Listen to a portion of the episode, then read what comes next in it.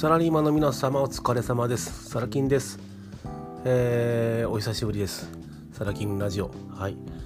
このラジオでは起業するために具体的な行動を起こしているサラリーマンの方に向けて様々な情報をお伝えしています。本日は2019年、えー、10月の22日火曜日ですね。はい。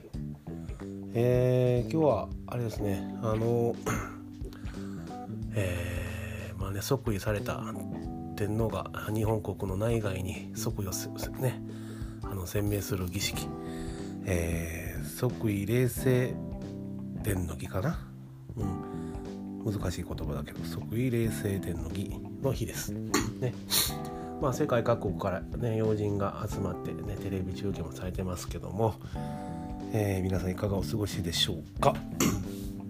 あのでちょっと久しぶりの収録になってしまったんですがあの10月の、えー、厳密の14日からえ、ー、とね19日まで、えー、香港台湾。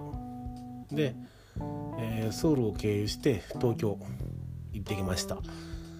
で、えー、まあちょっと振り返ってみると、まあ、香港ではですね、あの主に、えー、仕入れですね。仕入れとリサーチ兼ねて行ってきました。で仕入れって何を仕入れかというとうんそうですね。主には、えー、ブランドのまあ例えば、えー、財布であるとかバッグですね。あとは、えー、なんだろう。さまざまな雑貨ですね。はい。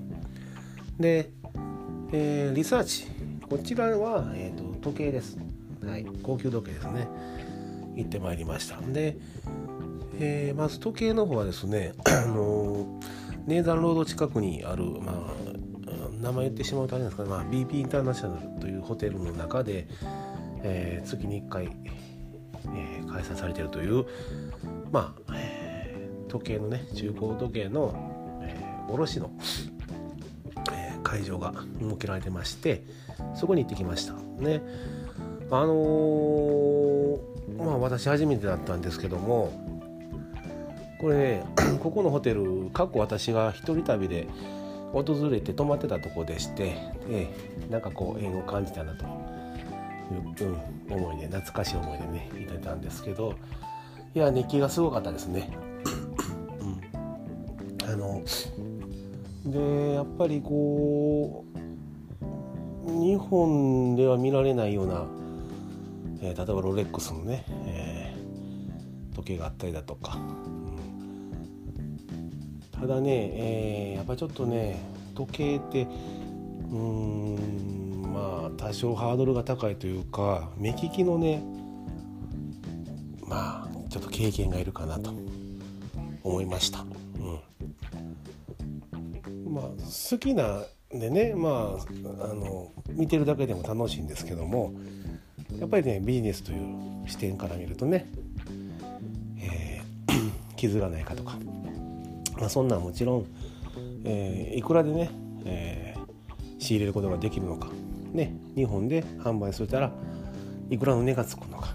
はたまた、え、買い手がつくのか、ね、そういう部分ですね。いろんな要素を組み合わせて、えまあ、仕入れをしないといけないなと思いました。まあ、なかなかいい経験ですね。また今回、えー、いつかね、また行く行こうと思ってます。で、あと、香港ですと、えー、ちょっと中心部からはかなり離れるんですけども、えー、香港の端っこの、えー、サウスホライズンっていうところの駅ですね。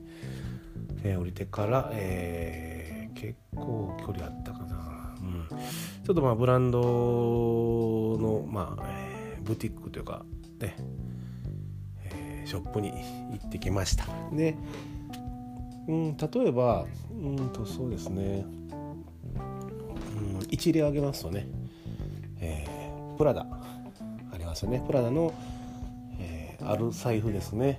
それが、えー、日本で販売する価格のこれぐらいだったかな。まあ、ちょっとあんま詳しいことは言えないんですけど、まあ、要は日本で販売すると、まあ、日本円で換算してね、えー、4000円ぐらい抜けます。要はそれだけの価格差があるということですね。はい。かなりお安くねあの販売してました。面白いですね。でそのまあうんその価格差をねその現地で調べるにあたって、まあ、スマホを片手にこうポチポチやるわけですけど、ここはちょっとねまた実際にお会いした方とかに、ね、お話ししたいと思います。要は価格差を調べれるわけですよ、うん、だから皆さんが想像する例えばヤフオクとかねアマゾンとかあるじゃないですか。はい。そういったとこで価格差を調べて、えー、現物を見てねこれは売れるなと、ね、利益も取れるなと。いうのを確認して購入すると。これがまた面白いのがちょっとねあの複雑にはなってくるんですが、えー、マイルのたまりやすいカードですね。を使って購入して、はい。まあ、一石二鳥という形でね三鳥にもなるかな、はい。えー、回していくと。ね、どうせまあマイルもねたまればまた、えー、日本香港、ね、ビジネスクラスで、ね、無料でマイル使っていけますんで、はい、そういったことを考えてやってました。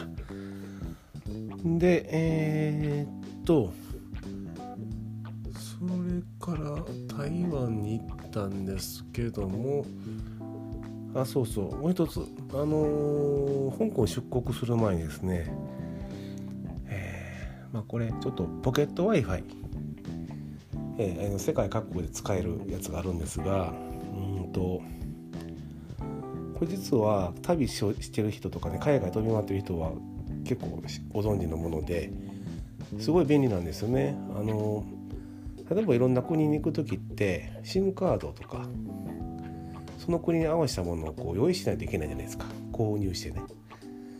それがそのまあ w i f i 使えばもうその国に適用してるのでそれ一度あればどこでもつながるとインターネットに。まあ課金型のね、w i f i なんですけどもこれがあのー、日本では売ってるのは売ってるんだけど高いんですよ。はい。ねえっ、ー、とね過去にね確かヤフオクとかアマゾンでも一時期販売されてたんですけどもバッテリーかなんか何だったかな。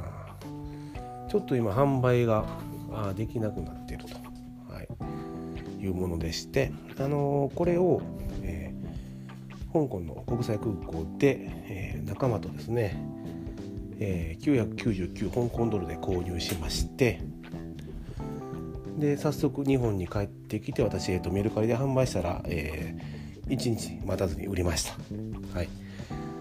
えー、ちなみにその、まあ、999香港ドルっていうのは、まあ、当時のレートが14円。と計算すると約1万4000円ですね。はい。1万4000円で仕入れてそれをメルカリで販売したと。1万8500円で販売しました。でメルカリのね、えー、まあ販売手数料10%取られるんですがちょうど、えー、ポイント還元祭ということで上限1000円戻ってきますんで、まあ、送料もろもろ、ね、差し引いて、えー、利益が約3500円と、はい。えーまあ、1万4000円で仕入れて、ね、利益が3500円。利益率、まあ、約25%と。いいですよねなかなか。はい。あの楽しみながら、えー、香港ね楽しみながらでいろいろ勉強しながらマイルを使いながら、はい、仕入れをして帰ってきて販売して利益を得ると、なかなかこう面白い流れを作ってまいりました。うん、でまあ香港出てからは、えーね、ラジオ配信もしましたけども台湾ですね。で台湾はねもう本当まあいろいろ見て回ったんですけどもあんまり商品はなかったですね。はい。であの特に何かが特化しやすいってわけでもなかったですしね。仕入れという観点から見るとまあ対話はちょっとないかなと。まあ普通にあの夜市ねシーリン夜市っていうんですかまあ大きいね一番大きいとこ行ってきましてえ飲み食い飲んじゃ作業して終了という流れでした。うんであとはま帰国後はですね、まあ、東京の渋谷の方で、月開催してる法人戦略と、はい。まあ、要は会社経営者の集まりですね、はい。うん。まあ、あの勉強会と。やってきました。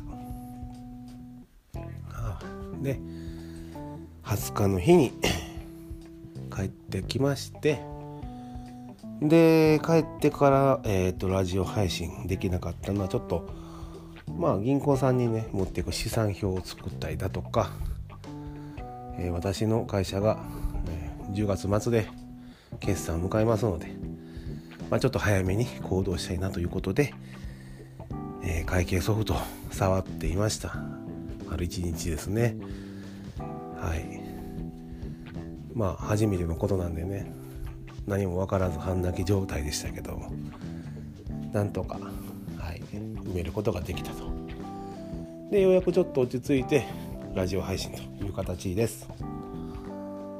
いやなかなかちょっとね日が空いてまあ、うん、Facebook も公式ブログも当然メルマガもね何もかもちょっと手がつけられない状況でしてまあ反省点が多いんですがはい、意識してまた頑張っていきたいと思います。またね今回お話ししたことに関連するね海外の仕入れであるとか状況ですね。あのいろいろ小出しになるかもしれませんけども情報出していきますんで、ね、また興味ある方は、えー、情報を聞いていただいたりね見ていただけたらと思います。それではサラキンでした。おやすみなさいませ。バイバイ。